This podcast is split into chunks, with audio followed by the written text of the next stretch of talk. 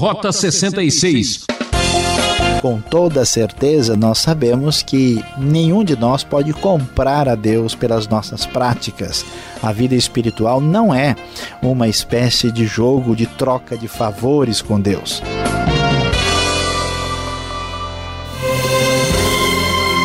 Começa agora o Rota 66, o caminho para entender o ensino teológico dos 66 livros da Bíblia. Estamos no quarto livro do Antigo Testamento, Números.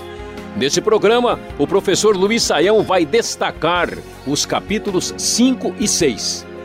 Deus Santo, Povo Puro é o tema da aula de hoje. A necessidade da santidade e consagração significa que cada possibilidade pertence a Deus. Você acha que tem coisa difícil de cumprir na Bíblia? Ora, o que você tem capacidade de fazer, também tem capacidade de não fazer. Nosso caráter é resultado da nossa conduta. Escuta só. Como nós temos estudado, o assunto principal que começa lá no livro de Êxodo, atravessa o livro de Levítico e chega aqui no livro de Números é a presença de Deus no meio do seu povo. Lá em Êxodo, nós vimos como a presença direcionadora, orientadora de Deus deu lugar à presença de Deus que exigia obediência e adoração e culto. Vimos como este culto, esta maneira de se relacionar com Deus foi pormenorizada no livro de Levítico e aqui em Números agora Deus vai estar presente em meio a um povo que vai aprender a como depender da providência divina e um povo que certamente veremos se queixará e reclamará muito.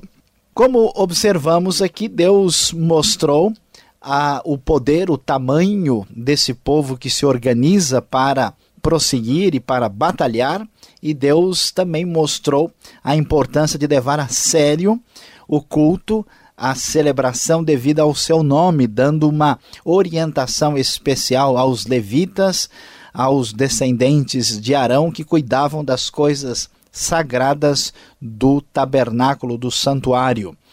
E agora, capítulos 5 e 6 vai manter esse mesmo foco, mostrando a importância da pureza e da separação especial dedicada a Deus. Primeira preocupação aparece no começo do capítulo 5, falando sobre a questão da pessoa que tinha a lepra, que tinha que ficar afastada do acampamento. Depois há uma a pequena palavra sobre restituição por danos e prejuízos que pudessem ser feitos.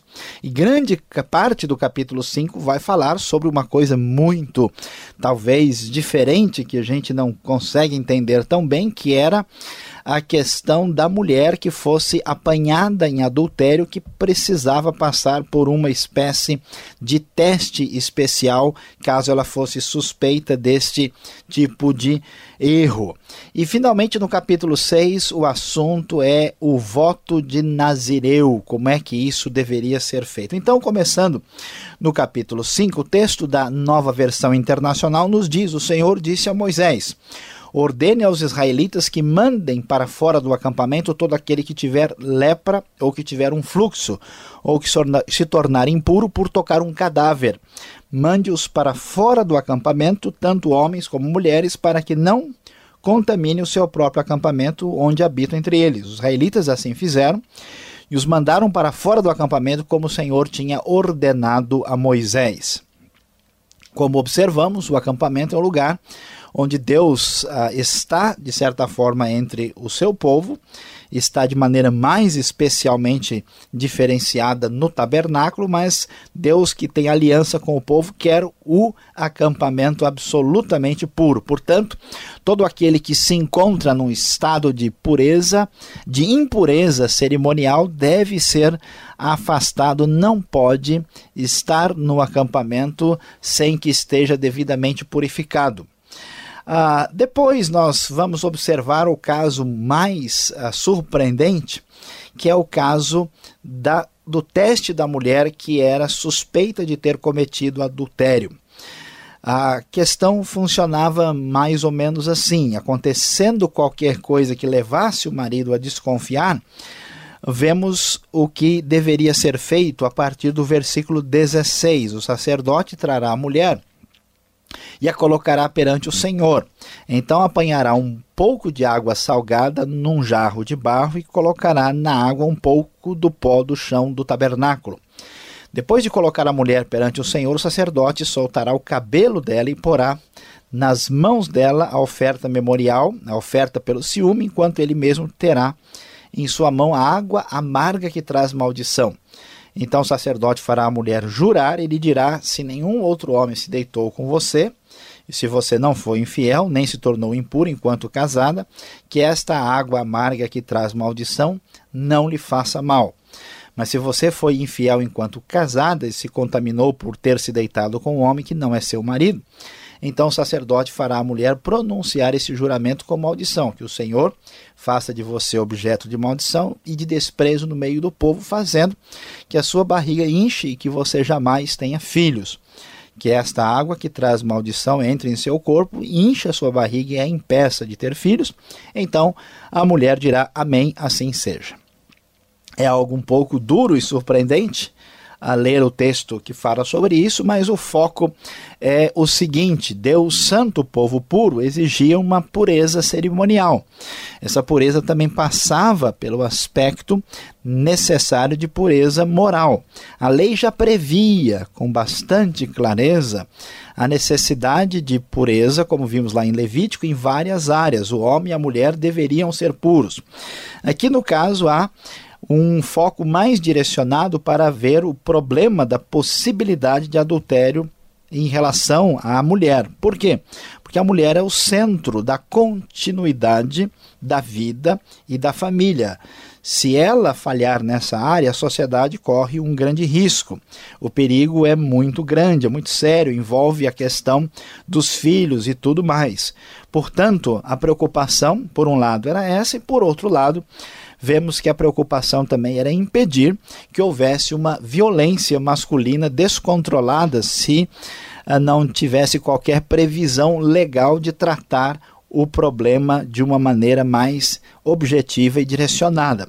Assim, o teste era feito, era um teste que nós até hoje tentamos entender se esse teste era alguma coisa que se colocava na água que poderia provocar uma espécie de resultado concreto, ou se isso é principalmente simbólico, ou se realmente se imaginava ah, que havia uma intervenção especial divina caso a mulher fosse eh, culpada e então teria como punição do seu erro aquilo que seria considerado muito sério, muito grave que era a incapacidade de ter filhos, já que o valor e a dignidade ah, de uma mulher ah, nos tempos antigos não era medido pela sua ah, beleza física, tanto não era medido tanto por outros aspectos, mas principalmente pela quantidade e pela capacidade de filhos que ela poderia ter. Então ela estaria socialmente muito prejudicada e o fato dela não poder mais ter filhos, isso seria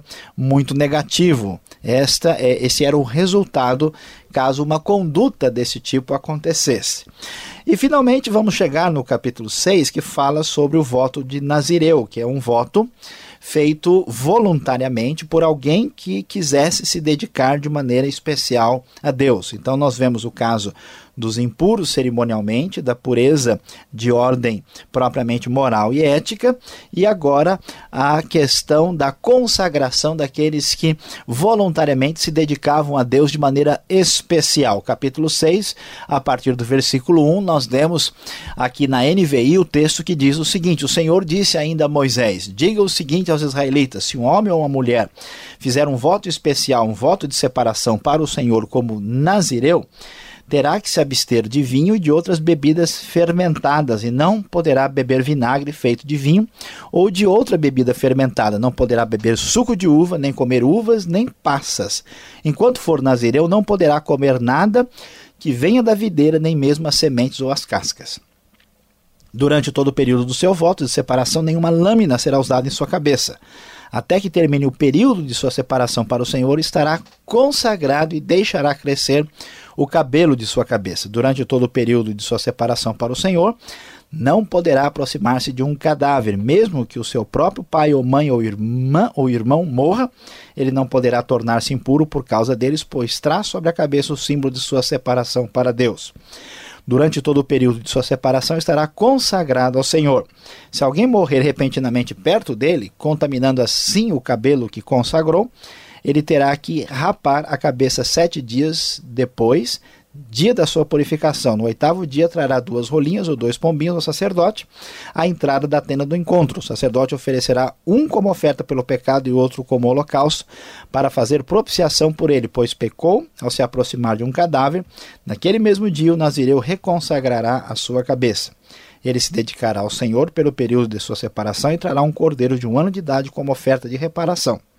Muito interessante observar que esse voto de consagração era algo voluntário. Se alguém quisesse ser especialmente consagrado a Deus, deveria fazer isso voluntariamente. E aqui algumas coisas chamam a atenção. Primeiro, que a coisa mais gostosa que havia em Israel era a uva e aquilo que a uva poderia produzir, não só o suco, como também o vinho e as próprias uvas passas, e até mesmo o vinagre estava envolvido. Quando alguém queria se dedicar especificamente a Deus, essa pessoa deveria entender de maneira concreta, simbolizada na sua maneira uh, objetiva de manifestar isso, que ele deveria se privar para dedicar-se a Deus. Portanto, aquilo que era o mais prazeroso, aquilo que era o mais gostoso, deveria ser deixado de lado, como um sinal concreto de dedicação. Assim como hoje, a gente se priva de muitas coisas boas em função de certas coisas que nós consideramos dignas ou válidas, da mesma forma, Deus era honrado por essa consagração especial. O cabelo, que já foi importante lá no caso da mulher adúltera, aqui o cabelo também merece uma atenção especial e como sinal externo dessa consagração, o cabelo não era cortado e a pessoa, o homem assim dedicado ou a mulher, teria o seu cabelo o tempo todo absolutamente sem poder passar navalha. E, finalmente, nenhum tipo de contaminação ah, com alguém morto, ou seja, a minha dedicação a Deus deve ser superior até mesmo aos meus parentes mais próximos, o que fazia com que ele nem sequer pudesse se aproximar de um cadáver, mesmo que fosse de um parente muito próximo. E então, caso isso de alguma forma fosse quebrado, ele teria então que trazer o devido sacrifício para cuidar da sua impureza cerimonial.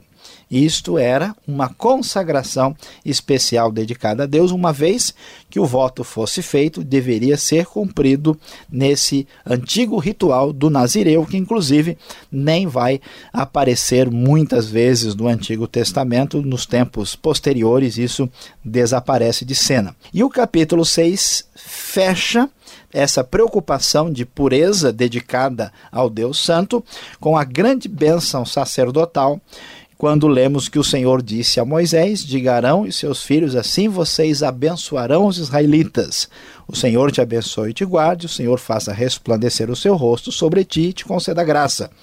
O Senhor volte para ti o seu rosto e te dê paz. Assim eles invocarão o meu nome sobre os israelitas e eu os abençoarei. Focalizando mais uma vez que esse povo, que é um povo que vai enfrentar batalhas, é um povo que cultua Deus, é um povo que deve se purificar e entender o, a sacralidade, a pureza do próprio Deus, só pode prosseguir, só pode ir adiante devidamente abençoado, abençoado pelo próprio Senhor. Que Deus também abençoe o nosso ouvinte aqui no Rota 66.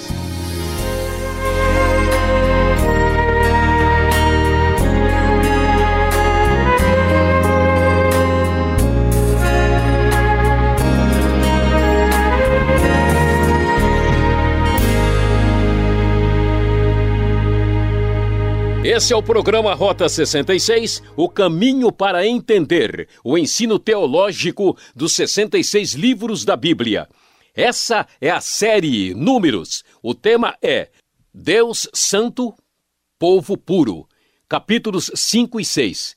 Se você quiser entrar em contato com a gente, nosso endereço é Caixa Postal 18.113, CEP 04626-970 São Paulo, capital. E o e-mail rota66 arroba transmundial.com.br. Rota 66 tem a produção e apresentação de Luiz Saião, redação e direção Alberto Veríssimo, locução Beltrão.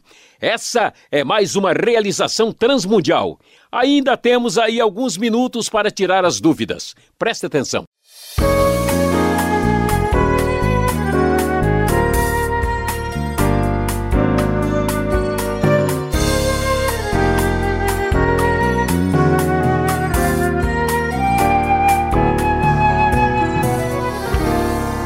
Muito bem, números 5 e 6, estamos chegando à segunda parte do programa com uma dinâmica diferente, um bate-papo, perguntas para o professor Luiz Saial. E todo estudo bíblico tem aquele capítulo que tem aquele texto que parece que é muito profundo e difícil de compreendermos, né, professor?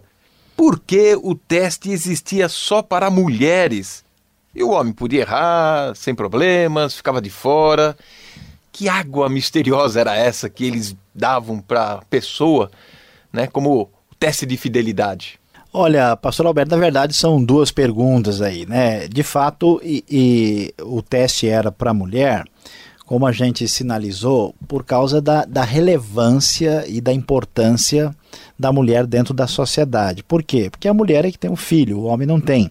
O adultério era errado, o adultério era condenado, um homem apanhado em adultério deveria ser até apedrejado, uh, mas é, a questão é que se houvesse um adultério escondido, a maior probabilidade seria de que ele fosse mais mortal para a comunidade se atingisse a mulher porque isso envolve filhos, envolve a família, né? A, a, perspectiva da Bíblia mostra que que uma vez que as mulheres comecem a imitar os possíveis erros comuns e vícios masculinos, aí a sociedade vai entrar num, num caos assim absolutamente uh, incapaz de recuperação. Talvez em função disso. Agora, é claro que a sociedade vive num outro contexto, existe uma outra realidade também que deve ser considerada aqui, mas não é fato de que o homem poderia errar à vontade. A questão era principalmente a proteção da família, dos filhos e, consequentemente, da sociedade. Esse teste aí, ele é meio estranho, né? A pessoa que tinha que se submeter a tal exercício aí, a tal teste, a barriga inchava, né? a coxa caía, e outras coisas aparecem no texto que chamam atenção, né? Como é que funcionava isso aí? Era um negócio espiritual, místico? Pois é, nós temos a, a dificuldade de interpretar, porque nós não estávamos lá. A, a NVI faz uma tradução mais adequada, né? Versões antigas falam se a sua coxa descair, dá a impressão que a pessoa começava a andar com problema, tinha tido um problema de junta, né? Mas não é o caso. Aqui, é, é, se a sua barriga inchar, é a tradução mais recomendada. E o que, que acontece? Uma interpretação é que seria uma intervenção divina especial, que essa água, que tudo que era feito não tinha poder nenhum. A pessoa tomava e se a pessoa fosse culpada, Deus faria com que ah, os sinais aparecessem na hora. A outra possibilidade, algumas pessoas tentaram entender isso como algo de fato objetivo, que essa água tinha alguma substância, alguma coisa que talvez pudesse causar, né, ou se acreditava que causasse, o pessoal talvez não tivesse tanto conhecimento detalhado, que talvez até uma substância abortiva, alguma coisa que a pessoa tomasse e que causasse o, o problema. Ia provocar uma reação Exato, no organismo. né? Como isso coisa semelhante é praticado na, na, na, história da humanidade, mas é muito improvável que isso possa ser aceito, porque num ritual desse que está envolvendo a questão da purificação, da santidade, santidade está relacionado com vida, né? É muito difícil imaginar que fosse isso. A outra alternativa é que essa linguagem aqui não é literal. Quando o texto diz é, que a sua barriga enche, essa é uma expressão idiomática que significa simplesmente que ela se torne estéril. Nesse caso, seria uma intervenção divina, mas não é que na hora acontecesse alguma coisa no corpo da mulher visível perante todo mundo, mas que ela seria impedida por Deus ah, de ter filhos, o que é um tema né, bastante explorado e dito no próprio Pentateuco, como já vimos desde Gênesis. Essa parece ser a possibilidade mais razoável. Além de marcar, assustava bastante, então, né? Exatamente, exatamente. O voto de Nazireu, que nós estamos vendo aqui no capítulo 6 de Números, ele deve ser praticado hoje, é, é uma coisa que teve continuidade na história. Quando nós lemos a, a, o prosseguimento uh, histórico de Israel, a gente vai ver a questão do Nazireu, por exemplo, na figura de Sansão. E quando chega mais para frente na história, por exemplo, da monarquia posterior, isso praticamente desaparece. Entre os profetas também, com uma quase nada. É interessante que as possíveis relações com esse voto vão aparecer no Novo Testamento, né? Muito possivelmente para vários estudiosos, João Batista tem relação com isso, e alguns acham, até relacionam o voto de Paulo lá em Atos 18, em Sencreia, como ligado ao voto de Nazireu. Ah, a ideia de se dedicar a Deus, de se purificar ah, e consagrar especificamente, tudo bem, isso é bem razoável, mas a gente tem que tomar um pouco de cuidado de pegar textos do Antigo Testamento, lá atrás, fora de contexto, e trazer para cá porque não tem o mesmo significado. Hoje, se alguém ficar cabeludo, ele vai ser mais percebido como um cantor de rock ou alguma coisa assim do que propriamente um, um consagrado ao Senhor. Né? A uva e o vinho tinham um significado naquela sociedade que não tem para nós hoje. Então, a ideia de consagração é, é, interessante. Agora, a prática literal de uma coisa de um contexto tão diferente, na nossa opinião, não é recomendável, porque não tem sentido. Imagina uma pessoa, por exemplo, que está, vamos dizer, no, no, Amazonas, né? Ele vai se privar de uva, mas ele se priva de uva o tempo todo, porque lá raramente tem uva, né? Alguém que mora na Arábia Saudita ou na Mongólia, então, quer dizer, não faz sentido. A ideia é, é importante, mas não a prática literal. O nosso estudo vai terminar falando sobre a bênção sacerdotal, né? Ou araônica, como alguns gostam, e ela é bonita. Qual a finalidade, o significado desta bênção justamente é, nesse momento do estudo. O que é interessante é que essa bênção ela faz o desfecho desse, desses dois capítulos e ela está dizendo basicamente o seguinte: para que a gente prossiga adiante é necessário depender e invocar a bênção da parte de Deus, ou seja, o nosso poder não nos leva a lugar nenhum. E é interessante que é uma bênção tríplice, o nome de Deus é repetido três vezes. Ele diz coisas que a gente não entende, né? É, focaliza muito o rosto, né? tanto de Deus como da pessoa. Importante destacar que o Senhor faça resplandecer o seu rosto sobre ti, significa que o Senhor mostre a bondade para contigo e que ele volte para ti o, seu rosto e te dê a paz. A ideia de que eu dependo da presença de Deus e dependo da bênção de Deus que me dá paz. Paz significa bênção completa, e assim os israelitas deveriam invocar o nome e entender que a bênção depende inteiramente do Senhor. E a ideia é o seguinte: existe uma relação entre pureza, consagração e bênção divina aqui. Tá certo. Você aí Continue sintonizado, professor Saião ainda tem mais uma palavrinha para você.